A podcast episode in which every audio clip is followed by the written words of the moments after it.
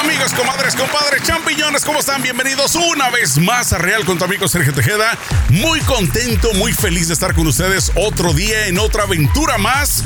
Y por supuesto, pues el día de hoy, como en otras ocasiones, no vamos a hablar de noticias de lo que está pasando en el mundo, sino que vamos a tener a una invitada, nada más y nada menos desde la ciudad del sol, desde el estado dorado que le llaman, no el estado dorado es California. Estoy refiriéndome nada más y nada menos que a Florida y desde Miami tenemos ahí a Jazz Giraldo. ¿Cómo estás, Jazz? Bienvenida.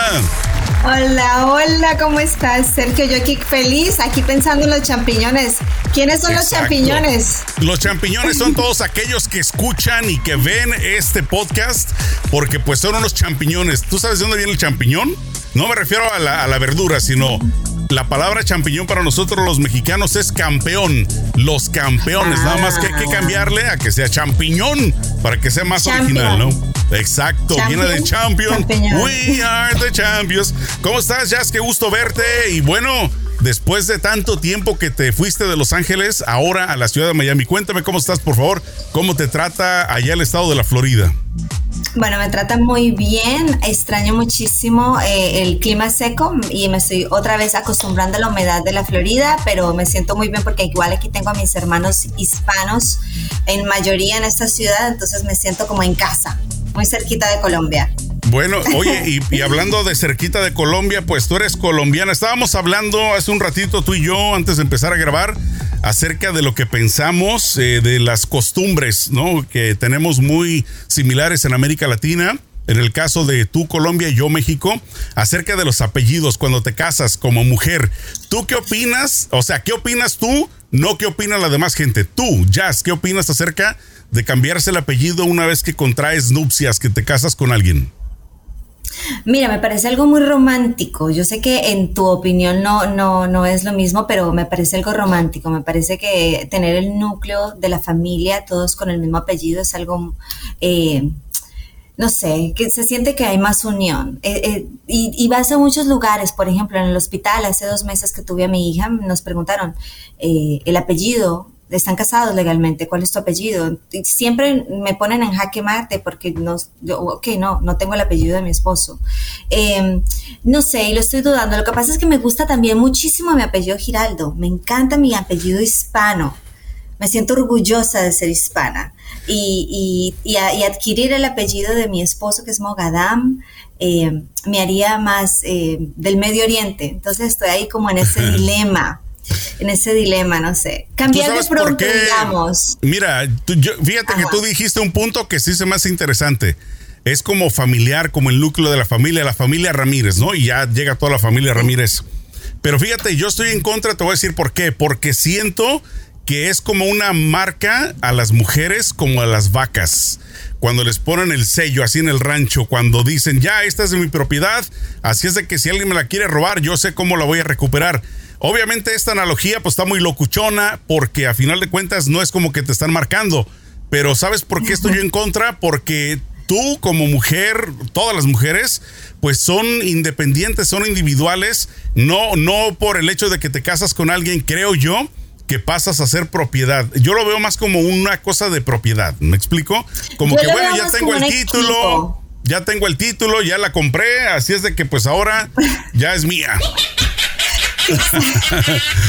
yéndome, yéndome a la, a la parte extremista. Eres. Sí, la verdad, sí.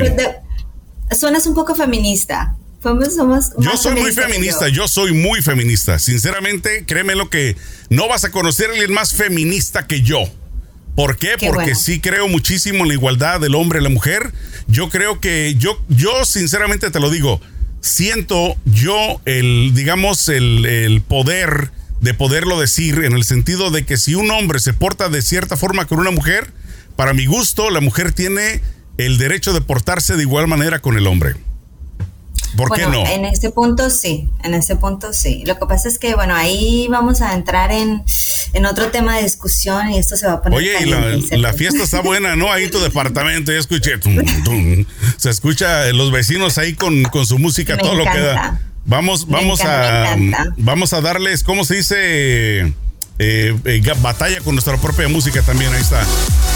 Oye, Jazz, bueno, el día de hoy te invité porque me gustaría hablar y tocar el tema que creo que es muy, pero muy interesante el saber de qué te arrepientes, porque uno tiene muchas cosas que pues generalmente después de cierta edad sobre todo, como vas avanzando, como vas cambiando, como vas creciendo en la vida, pues tu mentalidad va también cambiando, ¿no? No quiere decir, vas madurando, no, no tienes la misma mentalidad de 10, 15, 20, 30 años y más adelante, porque ya ves la vida de una forma totalmente diferente.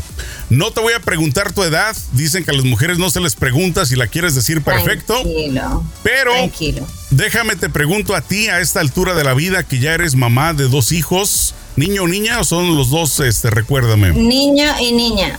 Tienes uno y uno. A esta altura de la vida, cuando ya eres toda una mamá hecha y, hecha y bien hecha y casada con esposo, ¿hay algo de lo que tú te arrepientas que hayas hecho y que digas, bueno, sí, la verdad me gustaría regresar al tiempo, 15 años, 20 años y poder cambiar este error o estos errores que cometí?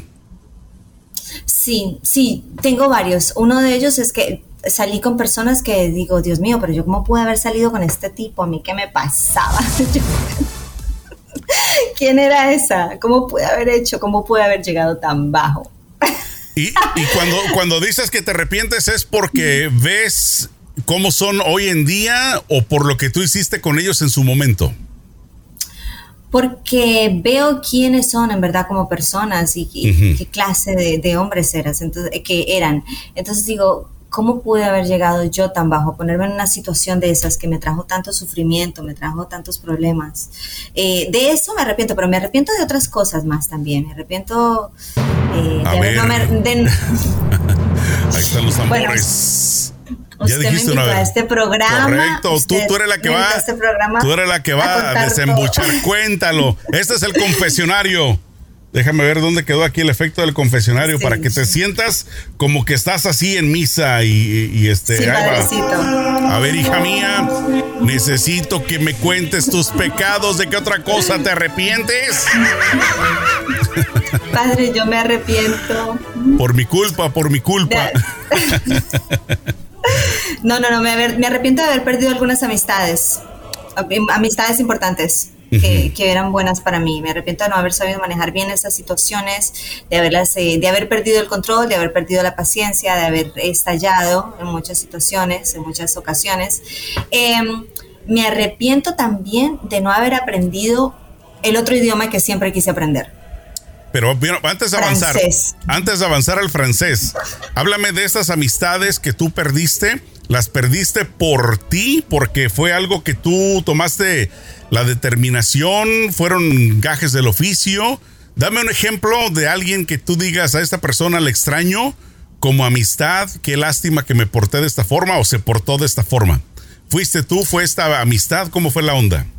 Porque chances si lo está viendo que se dé cuenta que estás arrepentida o que estás dolida. A ver, ¿cómo, cómo está la onda?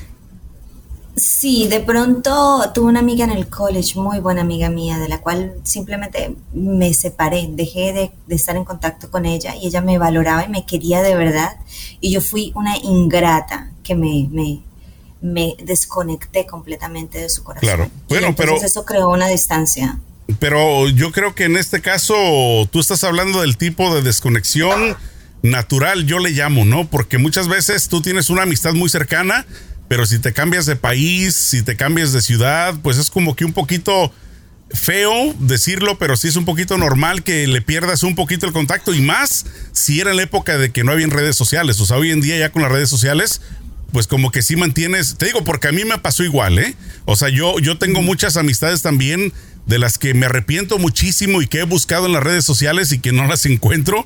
Una de dos, o no están en las redes sociales o me tienen bloqueado. No sé qué está pasando. Pero, pero sí hay personas de las que yo quisiera tener contacto como para saber cómo estás. Pero sabes que en la época en la que yo tenía amistad con estas eh, personas, pues no había la tecnología. Entonces, eh, de repente cambiaron de número telefónico. Fíjate que con mi celular, con mi número de teléfono, yo tengo más o menos como 25 a 30 años con el mismo número de teléfono. Para que lo sepa todo el mundo. Yo no lo he cambiado, no lo cambio jamás. Por lo mismo, porque tengo la esperanza de que personas de las que ya le perdí, digamos, el contacto, o personas que, que clientes, ¿no? En, en, mi caso también, de que digan, quiero buscar a este chavo de hace muchos años que me encuentren, por eso no me gusta cambiar el teléfono. Pero sí. Bueno, entonces búsquelo todo el mundo porque así está es. Los que tengan mi número de teléfono de hace casi 30 años, sepan que es el mismo número. El número es 1-800, aquí estoy. no es cierto eso.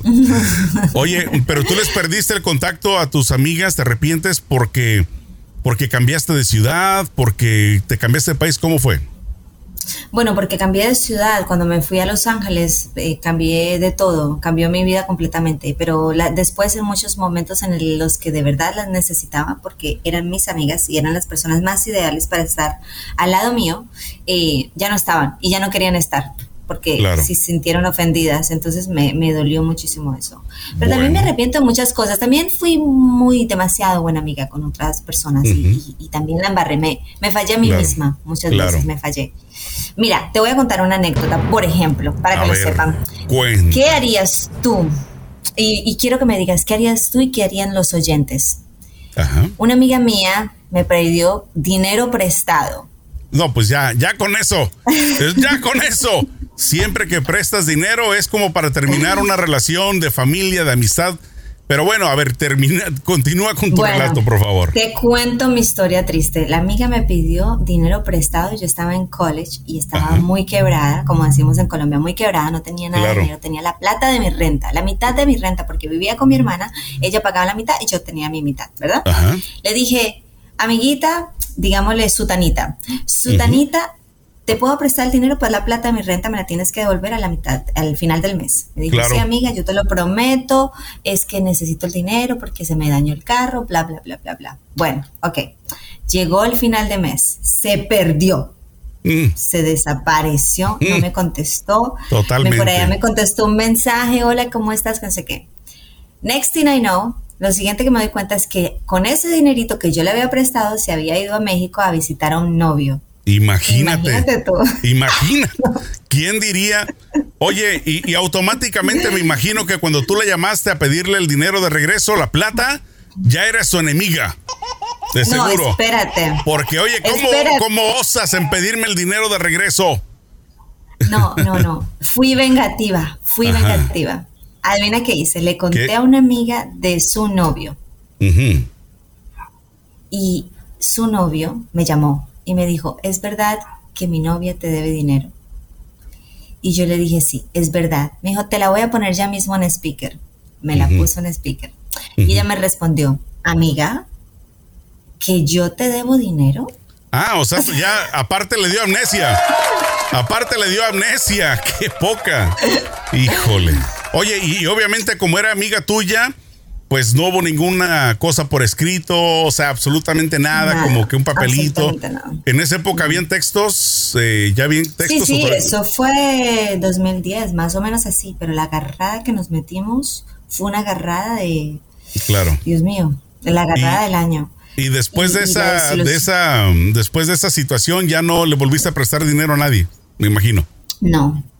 Fíjate que yo, yo sí he pecado en ese sentido de que sí, a mí varias veces me lo han hecho. Yo sí tengo corazón de pollo. A mí, este, pues sí, dos que tres veces o más me lo han hecho. Y siempre digo, no voy a caer, no voy a caer. Y pues ahí voy y caigo. Pero pues bueno. Sí, sí, sí. Entonces, pero pues bueno, ni qué. Ahora sí que ni qué, ¿no? Ya cuando ocurre la situación, siento yo que es peor cuando es un familiar. Bueno, muchas veces no importa, ¿no? Porque a veces tus amigos son más como más que familia. Entonces, pues sí, en ese sentido es difícil. Oye, de lo otro, déjame te pongo el redoble. Del otro que te arrepientes de Le François. ¿Por qué te arrepientes no haber aprendido Le François? Oui, oui, eh, madame. Bueno, te cuento que siempre me han gustado mucho los idiomas y he querido viajar y vivir en otro país y me encantaría vivir en Francia. Entonces me prometí a mí misma aprender francés pero llegó un hijo, después llegó el otro, antes de eso estuve enferma, entonces nunca aprendí y nunca le puse eh, la disciplina y yo creo que eso es de lo que más me arrepiento y yo me imagino que ustedes también se arrepienten y se han arrepentido alguna vez de no haber sido disciplinados con ustedes mismos. Bueno, pero no aprender algo más, un idioma más. Estás joven todavía, o sea, tienes mucho tiempo para aprender. Me estás hablando como si fueras una abuelita ya de 95 años. Y hasta las abuelitas también se aprenden. más fácil cuando eres joven. No, eso sí. Cuando eso, más joven, eso, se más fácil. Eso ni qué dudarlo, pero bueno, nunca es tarde, ¿eh? O sea, créemelo, yo también. ¿Por qué no practicamos aquí? Yo, yo fíjate, fíjate que yo empecé hace unos años también a. Me tomé unos cursos de, de, francés, no, de italiano. Eh, me gustaba mucho en aquella época el italiano y empecé a tomar algunas clases. Eh, era cuando estaba, creo que se llamaba Rosetta Stone, una cosa así, que, que ya, que, digamos practicabas con el aparato, no era como en internet. Y empecé a tomarlo, pero ¿sabes qué? Ya se me olvidó todo. ya no me acuerdo de nada. Porque ya hace bastante, hace más de 10 años. Y, ahora eh, de otro país del que me enamoré, que sí me gustaría en algún, algún día, no, no es meta, pero sí, eh, el, el, este, el turco. Me gusta mucho Turquía. Entonces es un idioma que sí me gustaría aprender en algún momento. Así es de que, pues te digo, yo creo que nunca es tarde. En ese, en ese departamento siempre hay forma de, resarce, de resarcerse, ¿no? De no, no dejarlo en el olvido, pues, de que ahí viene. Mira, aprendí mexicano. Aprendí mexicano. Ah, bueno. a ver, como, por ejemplo, como qué más o menos, qué palabras de mexicano. Pues la neta. la, neta. la neta. oye, pero lo que, lo que me gusta. No se me hace, no se me hace. Lo, que, lo que me gusta cuando yo escucho a alguien que quiere aprender así a hablar mexicano. De hecho, te cuento mi novela favorita, novela favorita. En la historia se llama La hija del mariachi, que es colombiana. No sé si nunca la viste. Sí, sí la vi, sí la vi, fue muy famosa. Y, y, este, a mí me encantó, te voy a decir por dos motivos. Uno, porque me gustó cómo eh, abrazaron a la música mexicana, ¿no? A la vernácula, al mariachi, todo eso. Me, encantó pues que mejor en otro país le hayan puesto esa atención tan fuerte al mariachi. Y lo otro que, tú tienes que saber, Sergio, que los colombianos amamos la música mariachi. Y la otra cosa que me gustó... Vicente Fernández. La otra cosa que me gustó era cuando los colombianos de la novela querían hablar como mexicanos, así como le hiciste tú ahorita. cuando esta, la cantante, la hija del mariachi, quería hablar como mexicano, pero ¿sabes qué? Como que le ponen el acento fresa a ustedes, ¿no? Todos los mexicanos hablamos fresa. Entonces, yo creo que, este, lo vemos mucho en las telenovelas, ¿no? Siempre las, fresas, el, de México, la Ciudad de México, lo vemos mucho y nos encanta. Y además, eh, te voy a contar una cosa: los colombianos crecimos viendo El Chavo del Ocho. Exacto, es otra cosa. Crecimos viendo la, televisión mexicana. Sí, Todas fíjate. Las telenovelas de México, todo.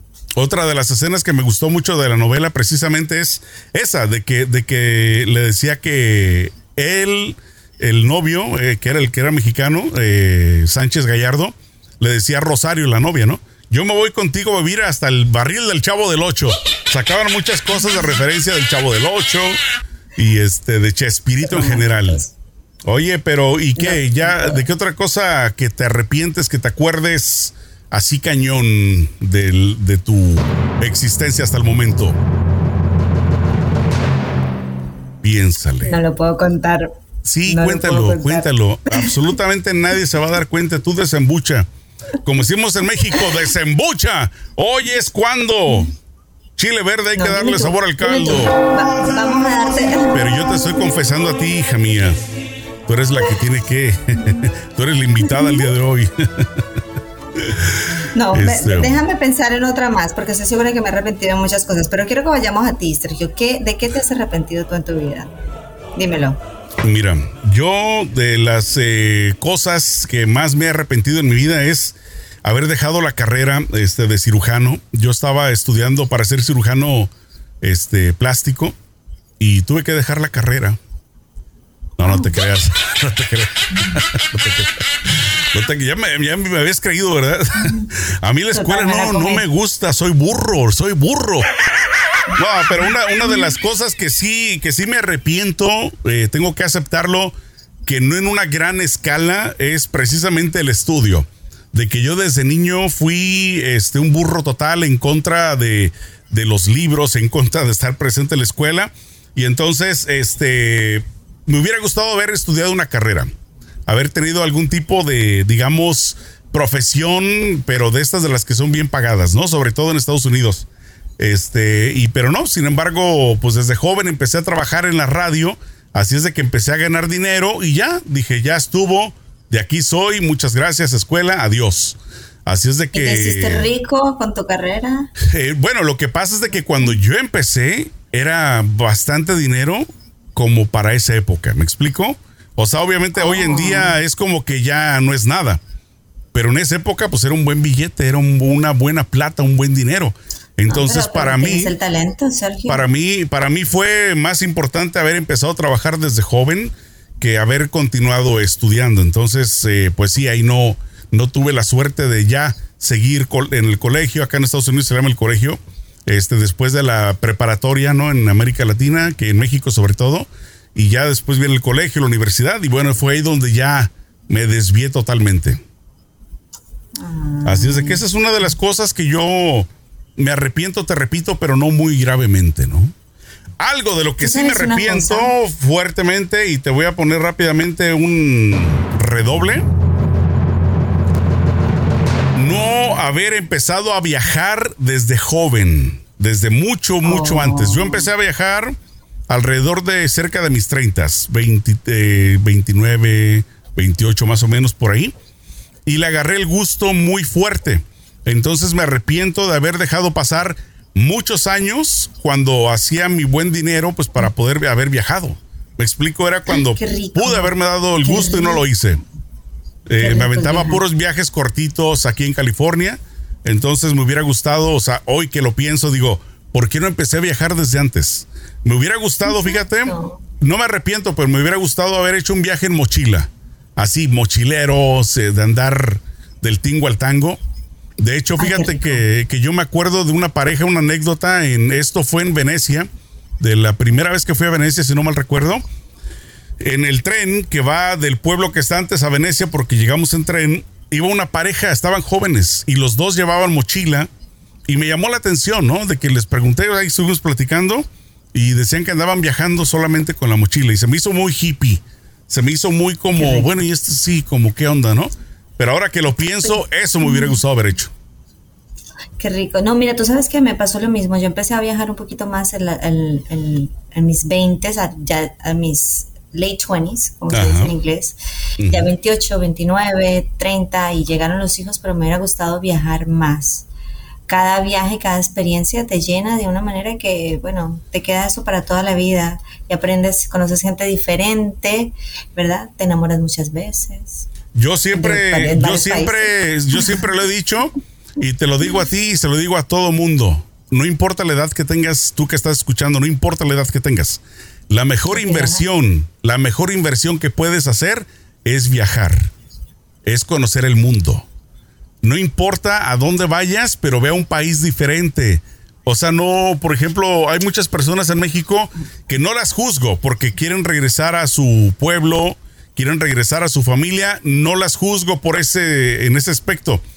Pero sí, ¿por qué no? Si vas cinco veces al mismo lugar, ¿por qué no la sexta vete a otro lugar, no? Mínimo en, México, México es muy grande. O sea, hay personas que viven en Estados Unidos y regresan a México y no conocen ni la playa. O sea, las playas de México. yo digo, ¿cómo es posible? Yo sí conozco ¿Cómo es posible?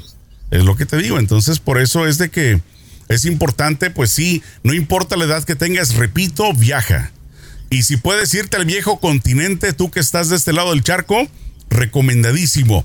Y una recomendación más, no me está pagando el gobierno de Turquía, pero es bien económico. Turquía es bien económico, tiene mucha historia y es un país totalmente diferente al que nosotros estamos acostumbrados. Sí, claro, me encantó, me fascinó.